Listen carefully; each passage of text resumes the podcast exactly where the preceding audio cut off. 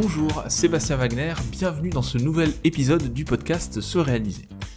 Aujourd'hui, on va parler un petit peu d'attention, du pillage de nos capacités attentionnelles et comment est-ce qu'on peut remédier à ce problème d'éparpillement attentionnel et par extension de procrastination, de perte de temps et aussi de perte d'épanouissement lié à ce souci. Alors dans un premier temps, on va traiter du problème du multitasking, on va voir un petit peu euh, d'où viennent les problématiques qu'on a aujourd'hui vis-à-vis de l'attention et de la perte de concentration. Dans un deuxième temps, on va se focaliser sur la cognition, c'est-à-dire quel type d'attention existe, comment l'attention fonctionne, pourquoi est-ce qu'on est déconcentré, pourquoi est-ce qu'on arrive à se concentrer dans d'autres cas.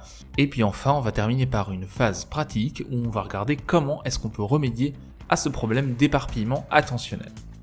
Alors si tout ça vous intéresse, je vous invite à écouter la suite et on démarre tout de suite. Pour resituer un petit peu la problématique de l'attention, il faut se remettre dans le contexte de l'émergence de la société numérique et d'Internet.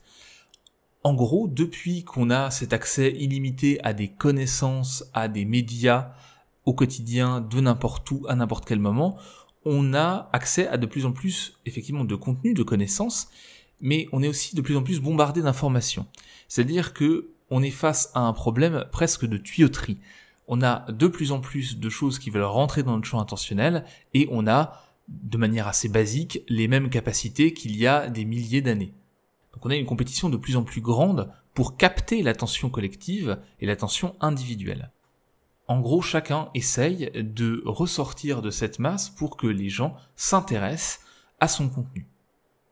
Donc tout ça, c'est un aspect positif, c'est-à-dire qu'on n'a jamais eu autant accès à la connaissance qu'aujourd'hui, mais ça veut dire aussi qu'on est face à une tâche titanesque de tri qu'il est d'un point de vue pratique impossible de réaliser.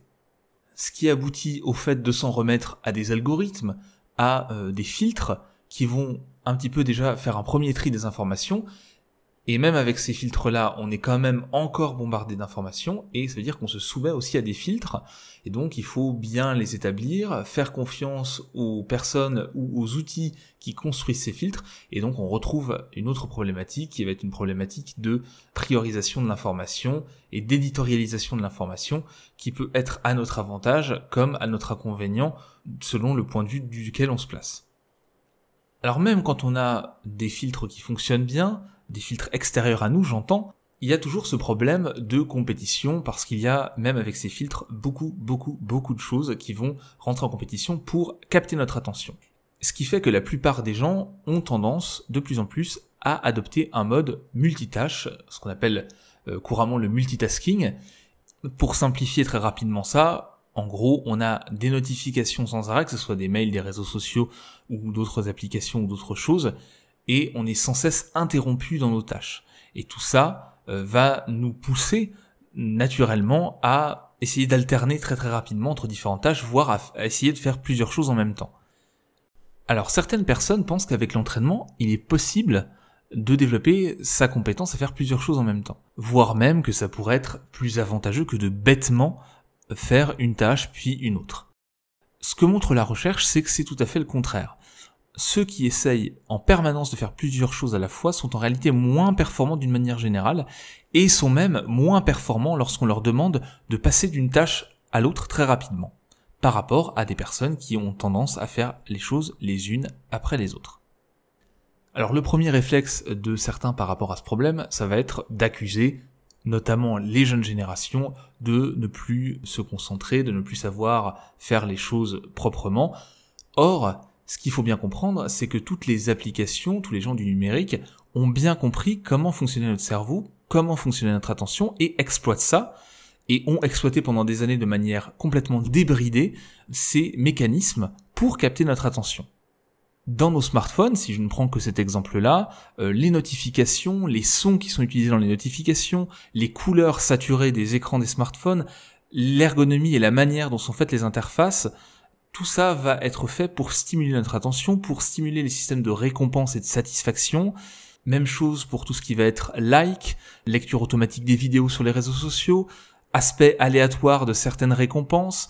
Tout ça est exploité dans les applications, aussi dans les jeux vidéo, euh, les free-to-play notamment, où on va avoir ce système un petit peu de casino, d'aléatoire, pour obtenir telle ou telle récompense valorisée dans le jeu et par rapport aux autres joueurs.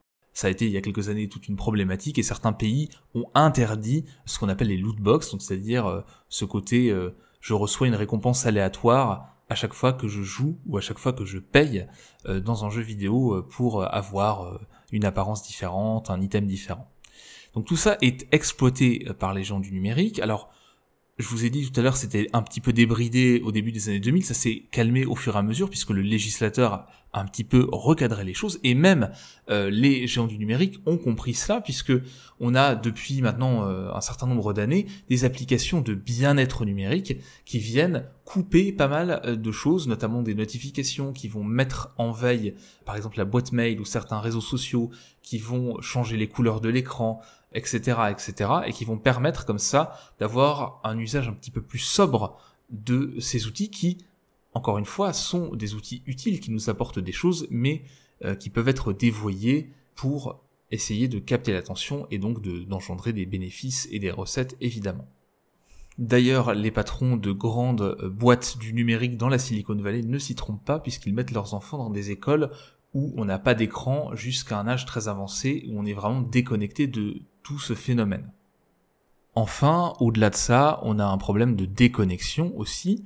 En 2017, on a eu le droit à la déconnexion qui est rentré euh, dans la loi et qui permettait de favoriser, en tout cas d'un petit peu réguler cette déconnexion entre le monde du travail et la vie privée, puisque avec les mails, avec la connexion permanente, avec la disponibilité, l'accessibilité des autres en permanence, on avait tendance, de manière implicite, à demander des réponses systématiques à des mails qui peuvent arriver à des heures indues en dehors du temps de travail. Même chose avec le télétravail, c'est compliqué de faire la part des choses entre ce qui relève des choses urgentes et ce qui relève plutôt des choses non urgentes et qu'on peut traiter le lendemain et donc sur des heures de travail et non pas en dehors des heures de travail. Bien, on a fait un constat, passons maintenant au fonctionnement de l'attention. Ce qu'il faut bien comprendre, c'est que le multitâche, c'est un mythe. Quand on est sur des stimulus qui sont sur le même canal sensoriel, qui requièrent les mêmes compétences, on ne peut pas faire deux choses en même temps.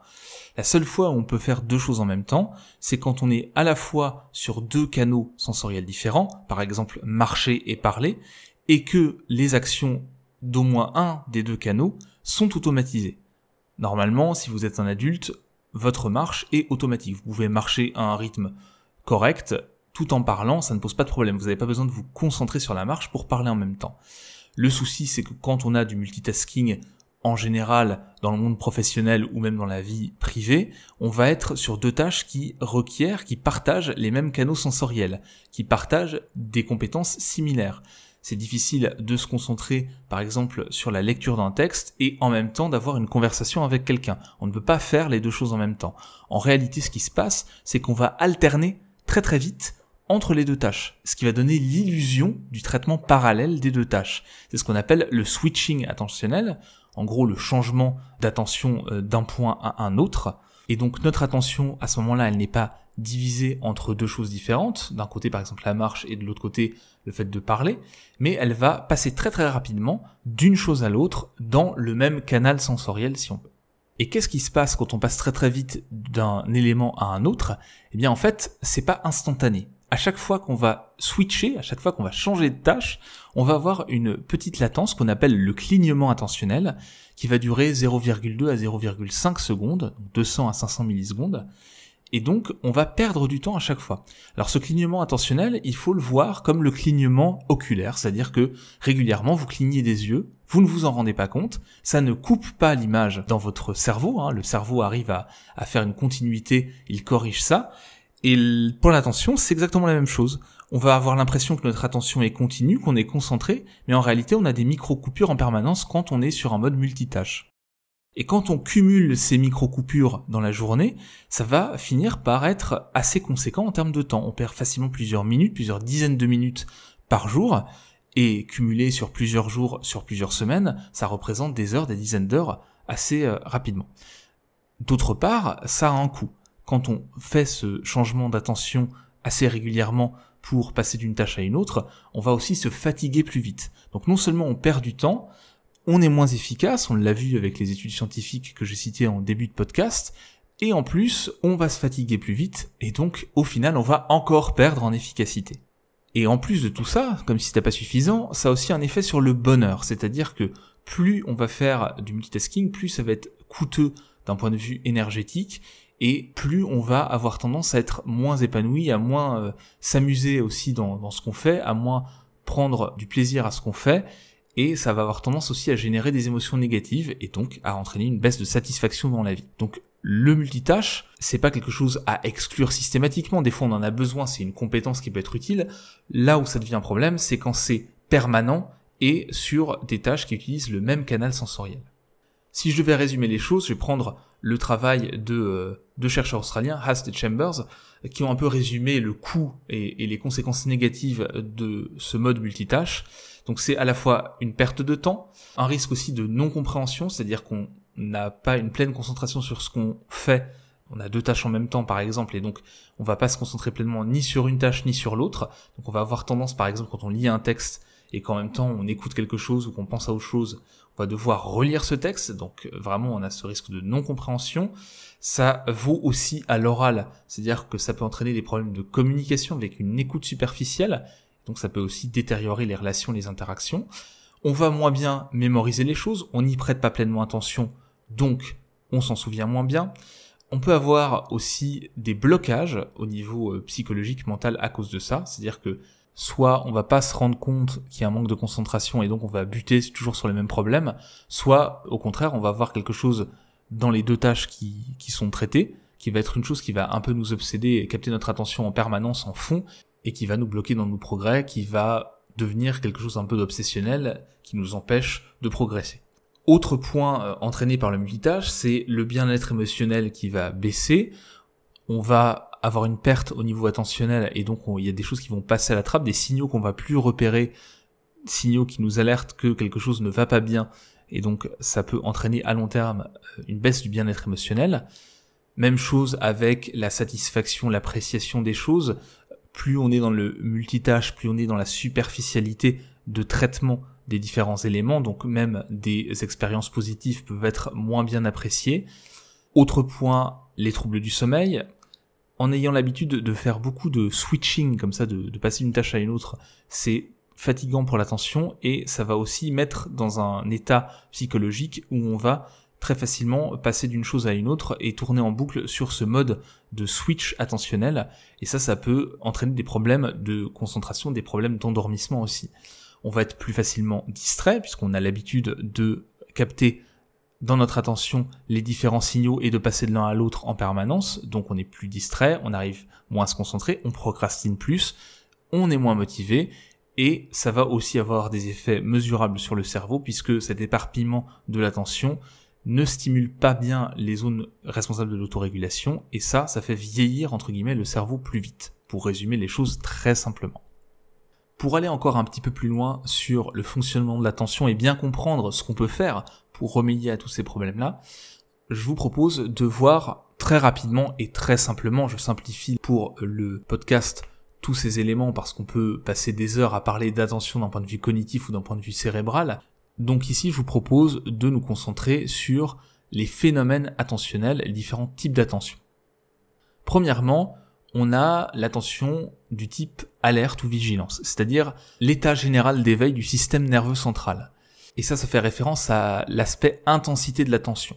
C'est-à-dire qu'en fonction du moment de la journée, on va le redétailler un peu plus tard dans ce podcast, on va avoir des variations de l'attention qui sont naturelles, qui sont liées au fonctionnement de notre cerveau, au fonctionnement de notre système nerveux, et qui font que on va avoir des fluctuations en fonction des moments de la journée d'un point de vue de l'intensité de l'attention et de la capacité attentionnelle. Deuxièmement, on a l'attention partagée ou divisée.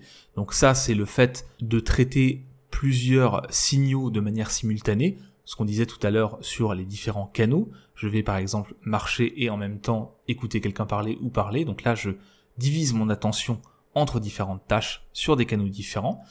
Ensuite, on va avoir l'attention sélective. Ça, c'est la capacité de l'attention à aller chercher les informations. Alors, soit c'est les informations qui vont capter l'attention, soit c'est l'attention qui va aller chercher les informations et qui va se réorienter d'un point à un autre. Et enfin, l'autre type d'attention, L'autre modalité, ça va être l'attention soutenue, c'est-à-dire la capacité à maintenir sa concentration sur un élément sur des périodes plus longues. Et pour expliquer les variations dans la concentration et dans l'attention, il y a deux phénomènes qu'il faut connaître et qui sont importants. Ce sont les phénomènes d'inhibition et d'amorçage. En gros, ces phénomènes sont liés à la capacité de notre cerveau à trier les informations et à gérer, à contrôler les interférences pour pouvoir se concentrer sur un stimulus bien particulier. Alors l'environnement ici peut nous aider à faire ce tri. Il n'y a pas que la capacité du cerveau en tant que tel à, de manière proactive, trier les éléments. Les éléments en eux-mêmes vont avoir une capacité à faciliter le processus attentionnel ou au contraire à le complexifier. Donc ici, premièrement, on va avoir la saillance du stimulus si quelque chose ressort dans l'environnement, s'il se différencie beaucoup de tout ce qu'il y a autour de lui dans notre environnement, on va plus facilement le voir et ça va plus facilement capter notre attention, et en plus on aura plus de facilité à rester concentré sur cet élément. Le fait aussi que cet élément soit plus ou moins similaire et plus ou moins proche dans le temps ou dans l'espace d'autres stimulations va faciliter son traitement. C'est-à-dire que plus il est seul à un moment donné, plus il est facile à traiter. Si vous avez deux personnes qui parlent en même temps, c'est plus difficile de trier l'information que si vous avez une seule personne qui parle à la fois.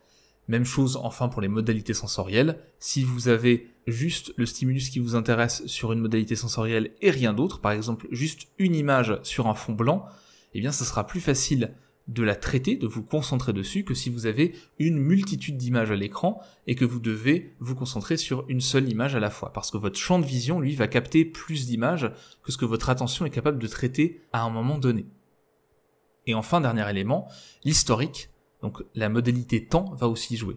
Si vous avez été soumis, vous êtes concentré sur quelque chose à un moment donné et que juste après vous devez vous concentrer sur quelque chose qui n'a rien à voir ou au contraire qui est similaire, eh bien ça va avoir un impact. Et on va le voir avec justement ce dont je parlais juste il y a quelques minutes, c'est-à-dire l'inhibition et l'amorçage. L'inhibition, c'est le fait que souvent il faut inhiber des choses pour pouvoir traiter d'autres choses.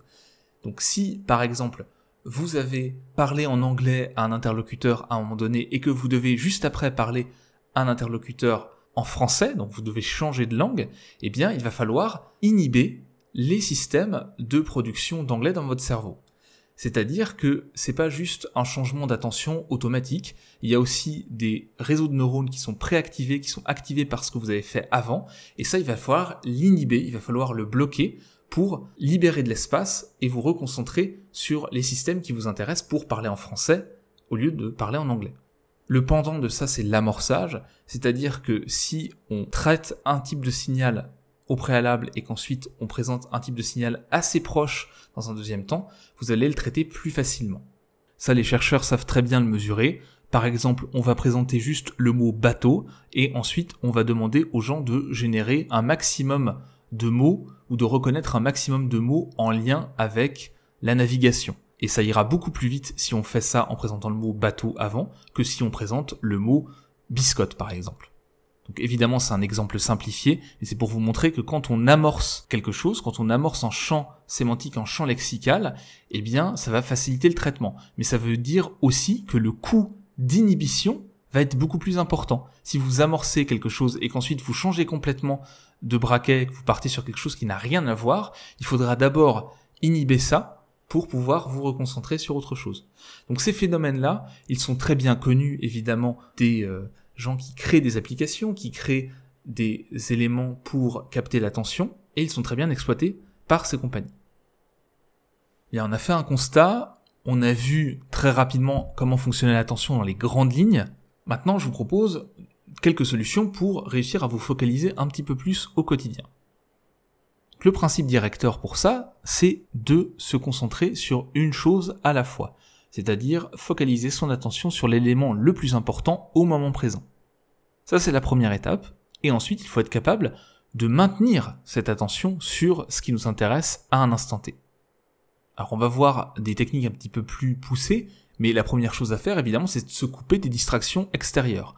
Et quand, justement, ce qui nous perturbe, ce qui nous empêche de nous concentrer vient de l'extérieur, c'est beaucoup plus simple, entre guillemets, puisqu'il suffit de se couper de ces distractions pour pouvoir se concentrer. En revanche, quand la distraction vient de quelque chose d'interne, c'est-à-dire de pensées qui peuvent vous obséder, qui tournent en boucle, c'est un petit peu plus compliqué à gérer. Et le piège, évidemment, c'est d'avoir cette focalisation sur cette pensée un petit peu obsédante. Parce que quand l'attention se focalise sur cette pensée obsédante, quand on a toujours ça dans le champ intentionnel, eh bien, ça va devenir un élément sur lequel on va de plus en plus se focaliser. C'est-à-dire que l'attention, notre vigilance, va toujours prêter attention à cet élément en fond. Et ça va devenir de plus en plus envahissant. L'exemple typique, alors je rebascule sur les distractions extérieures, mais l'exemple typique, c'est quand vous êtes en train de vous endormir, vous êtes par exemple euh, couché, et vous voulez vous endormir, et là il y a un bruit qui vient de l'extérieur, qui va être euh, peut-être pas très très fort, ou peut-être irrégulier, et vous allez vous concentrer dessus. Et plus le temps va passer, plus ce bruit va vous déranger. Et en fait, l'attention, en se concentrant de plus en plus sur ce bruit-là, elle va l'amplifier, le rendre plus important, et donc ça va vous empêcher, vous, de vous détendre. C'est tout le principe qu'on évoque quand on dit qu'on ne peut pas euh, penser à quelque chose en négatif. C'est-à-dire, ne pas penser à quelque chose revient à valoriser cette chose dans l'attention. Si je vous demande de ne pas penser à un éléphant rose assis sur une chaise, vous avez probablement une image qui a émergé et capté votre attention. Et donc, le principe des distracteurs, c'est un petit peu la même chose. Quand on commence à y prêter attention, eh bien, ça va devenir de plus en plus important. Et ça, évidemment, c'est un effet délétère sur l'efficacité, mais aussi sur le bonheur d'une manière générale. Donc, la première étape, c'est d'abord de se focaliser sur ce qu'on a à faire à un instant T, et de constater éventuellement les conséquences négatives de cette distraction. Ça peut paraître simple, mais c'est déjà un effort important. Alors heureusement, on a des procédés qui permettent de faciliter un petit peu les choses, et on va voir trois leviers d'action principaux pour améliorer vos capacités attentionnelles.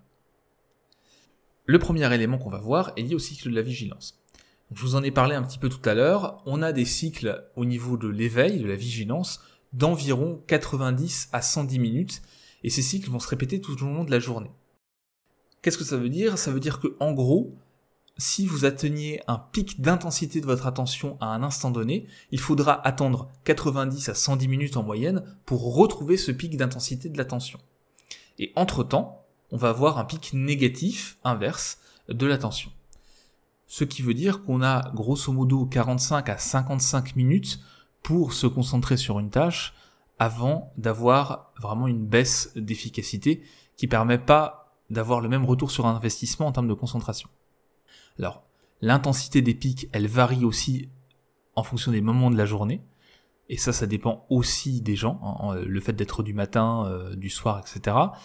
Et on peut en partie compenser l'amplitude des pics négatifs et l'amplitude des pics positifs. Ça veut dire qu'on n'est pas complètement assujetti à ces cycles de la vigilance, mais qu'il faut composer avec, qu'on peut essayer un petit peu de contourner les choses, mais qu'on va jamais aller complètement contre le fonctionnement de notre corps. Et donc il faut prendre ça en compte quand on essaye de se concentrer et de gagner en efficacité. C'est sur ce principe qu'est basée notamment la méthode Pomodoro que vous connaissez peut-être, donc qui est une méthode de time boxing spécialisée sur les séquences de travail courtes et qui va prendre ça en compte.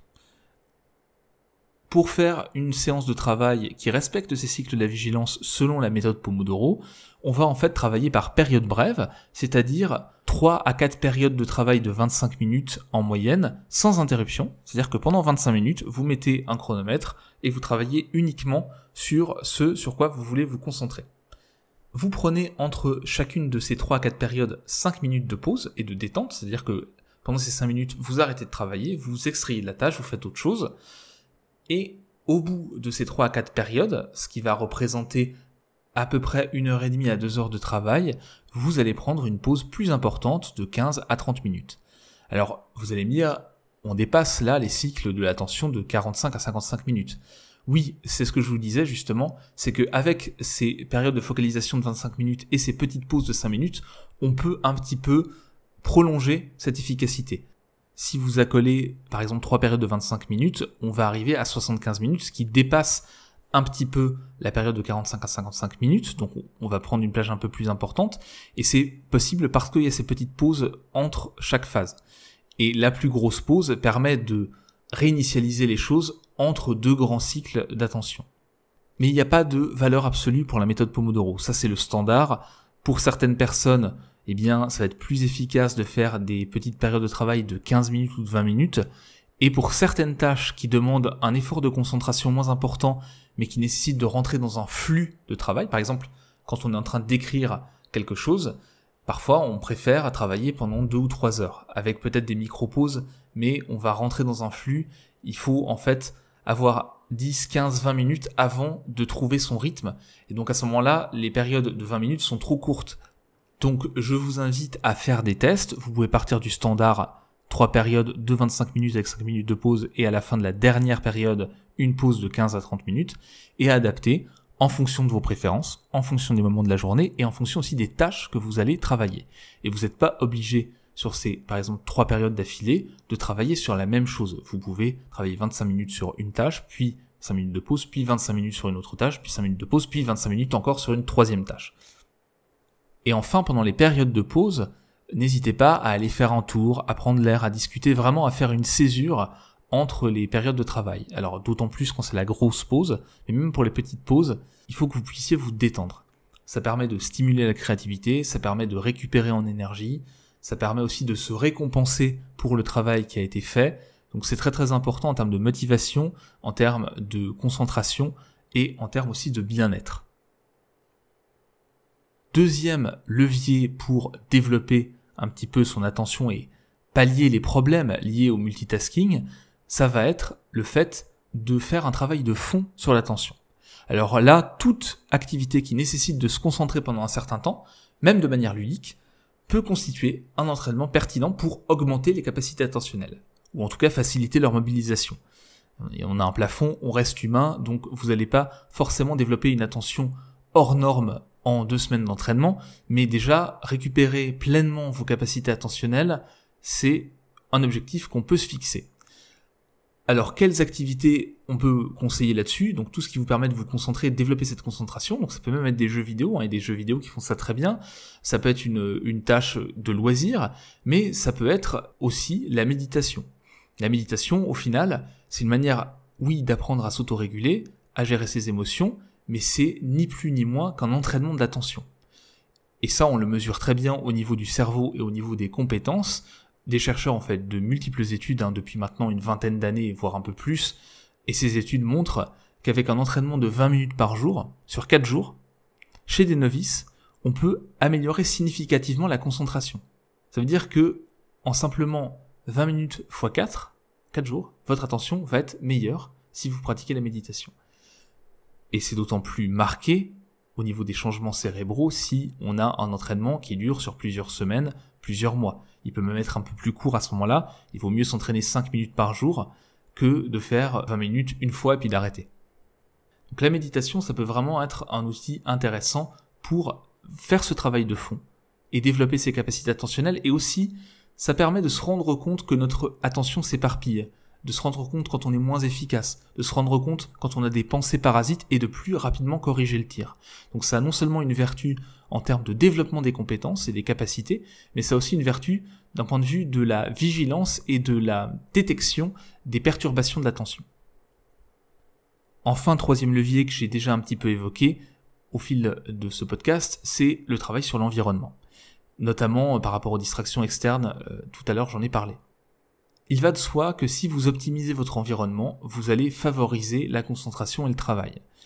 Alors optimiser l'environnement, ça passe par quoi? Ça passe déjà par un aspect hygiène de vie, si je prends vraiment euh, l'aspect global. Favoriser le sommeil, essayez d'organiser votre sommeil, ne pas avoir de distraction, pas d'écran avant de se coucher, avoir un sommeil régulier, un certain nombre d'heures de sommeil par nuit, pratiquer une activité physique qui va faciliter la concentration, qui va permettre de se détendre, qui va permettre aussi de faciliter le sommeil. C'est important d'avoir une activité physique suffisante. Travailler aussi sur son alimentation, rééquilibrer l'alimentation, permet aussi de faciliter la digestion, d'avoir un poids de forme correct et donc de faciliter le sommeil et de favoriser la concentration et l'énergie. Si maintenant je redescends à un niveau un petit peu plus euh, proche du travail à faire, de la concentration sur une activité particulière, et eh bien là, ça va être l'aspect environnement de travail. ranger votre espace de travail, réduire les perturbations et les interruptions, c'est autant de choses que vous pouvez faire pour augmenter votre efficacité au quotidien. Alors là, il n'y a pas une bonne manière de faire. Ce qu'on a pu mesurer, c'est vrai, c'est que quand l'environnement est un peu plus dégagé, un peu plus épuré, c'est plus facile de se concentrer parce que justement, il y a moins d'éléments qui vont capter notre attention dans notre environnement immédiat, dans notre champ de vision par exemple. Mais en fonction de ce que vous avez à faire comme tâche, vous pouvez tolérer, même préférer un certain désordre, ce que certains appellent entre guillemets un bordel organisé. Et ça c'est vrai notamment pour les gens qui travaillent dans la créativité. Alors c'est pas toujours le cas, hein, ça dépend des préférences personnelles, mais quand vous avez besoin de créer, d'avoir des inspirations, d'être dans un environnement qui permet de trouver des idées facilement, ça peut être intéressant d'être peut-être un peu moins sobre dans votre environnement immédiat. La sobriété de l'environnement immédiat, c'est aussi par rapport aux distractions, c'est-à-dire le fait de vous couper des distractions, de mettre votre téléphone de côté quand vous devez travailler, de ne pas regarder vos mails. Par exemple, on a des bloqueurs de réseaux sociaux qui existent pour les navigateurs, comme Cold Turkey ou d'autres, qui vont, pendant une période donnée que vous fixez, vous empêcher d'accéder à certains sites internet et vous ne pouvez pas le débloquer avant que cette période soit terminée. Donc tout ça permet de favoriser les choses de mettre toutes les chances de votre côté pour que votre attention puisse se concentrer et uniquement se concentrer sur ce que vous avez à faire à un instant donné. Donc pour certaines personnes, le simple fait déjà de ranger son espace de travail, de réorganiser son environnement, ça va avoir un effet massif sur les capacités de concentration. Pour d'autres, ça va être un peu plus faible parce que c'est déjà assez correcte et assez bien organisée et assez en accord avec ce qu'elles aiment, leurs préférences de travail. Et puis pour d'autres, il va falloir travailler un peu plus sur les questions de fond, les questions d'hygiène de vie, parce que vous pouvez avoir le bureau le mieux rangé du monde, vous couper de toutes les distractions, si vous dormez mal, si vous mangez mal, si vous n'êtes pas en forme, si vous êtes fatigué, si émotionnellement vous avez des soucis importants, ça va être difficile de vous concentrer. Donc là encore, il faut personnaliser les choses, il faut un petit peu prendre du recul, prendre de la hauteur et voir ce qui vous correspond, ce que vous pouvez faire, tester des choses, faire un retour réflexif là-dessus et adapter au fur et à mesure. C'est pas une recette magique. Les trois leviers dont j'ai parlé sont pas euh, systématiquement efficaces pour tout le monde dans toutes les situations. Il faut adapter les choses, il faut faire des tests, il faut revenir au fur et à mesure. Et ce qui marche à un moment donné devra être réadapté quelques mois plus tard parce que tout système a tendance à l'entropie au fur et à mesure. Votre bureau, il est bien rangé à un moment donné, et puis quelques mois plus tard, il sera moins bien rangé. Vous avez l'habitude d'utiliser la méthode Pomodoro pendant un moment, et puis après, le quotidien va peut-être reprendre le dessus, vous va y avoir des perturbations qui vont faire que vous allez abandonner ce système et perdre en efficacité alors que ça vous correspond. Donc il faut aussi régulièrement refaire un point, voir où on en est, et prendre l'habitude de repérer ces pertes d'efficacité et ces pertes aussi de bien-être, j'insiste là-dessus, le fait de pas être concentré, de s'éparpiller, ça a un effet aussi émotionnel, ça a un effet sur le bien-être, sur la motivation. Donc ça aussi, ce sont des indices, peut-être qu'il faut refaire un point, reprendre du recul à un moment donné, quand vous perdez en bien-être émotionnel, en sens, c'est peut-être aussi lié à cet éparpillement. Donc voilà ce que je pouvais et ce que je voulais vous dire aujourd'hui par rapport à l'attention, par rapport au multitâche, multitasking, à l'éparpillement, au fait qu'on pille un peu nos capacités attentionnelles et que soi-même on ait de plus en plus de mal à gérer ce flux incessant d'informations, de médias, de stimulations qui nous arrivent, qui sont une chance, mais qui sont aussi une difficulté inédite dans l'histoire de l'humanité avec laquelle il faut composer et avec laquelle il faut composer de plus en plus puisque on est tous à des échelles différentes de plus en plus soumis à cet aspect numérique et donc aux réseaux sociaux, à la présence en ligne, qu'on soit euh, même dans, l'industrie ou qu'on soit commerçant ou qu'on soit euh, vraiment euh, dans un business 100% en ligne, qu'on travaille au bureau ou qu'on travaille en télétravail, tout ça ne nous protège plus du tout de ces éléments-là et il faut donc composer avec. Donc c'est important de connaître quelques notions au niveau de l'attention et du fonctionnement du cerveau de la cognition pour pouvoir corriger le tir en fonction de nos besoins et de nos objectifs. Si vous voulez connaître, expérimenter plus fréquemment ce qu'on appelle le flux ou le flow, c'est-à-dire les expériences optimales qui permettent d'être très efficaces et de prendre vraiment du plaisir à ce qu'on fait, eh bien, il faut s'intéresser à ces notions-là et travailler sur l'optimisation de l'environnement, travailler sur l'organisation de son travail, sur la concentration. C'est pas quelque chose d'optionnel, c'est quelque chose qui devient euh, central dans quasiment tous les métiers. Je vous mettrai d'ailleurs quelques ressources complémentaires pour ceux qui veulent approfondir le sujet, quelques liens vers d'autres articles sur le flux, par exemple sur la méthode Pomodoro, sur le timeboxing, euh, des liens vers aussi les recherches que j'ai pu euh, citer, dont j'ai pu parler dans ce podcast. Vous les retrouverez comme d'habitude en note de l'épisode. Et donc j'arrête pour aujourd'hui de capter votre attention si vous avez réussi à tenir jusque-là, et je vous dis à très bientôt. Et voilà, c'est tout pour aujourd'hui. Je vous remercie beaucoup d'avoir écouté cet épisode du podcast Se réaliser. Si vous l'avez apprécié, n'hésitez pas à le noter sur iTunes ou sur la plateforme sur laquelle vous l'avez écouté. C'est ce qui permet au podcast de remonter dans les résultats de recherche et c'est ce qui lui donne de la visibilité. Vous pouvez aussi bien sûr commenter, partager cet épisode sur les réseaux sociaux.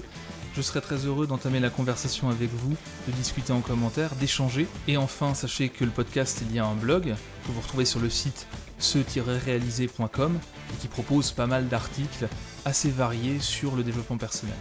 Donc je vous remercie à nouveau d'avoir écouté cet épisode et je vous dis à très bientôt pour un nouvel épisode du podcast Se réaliser. Salut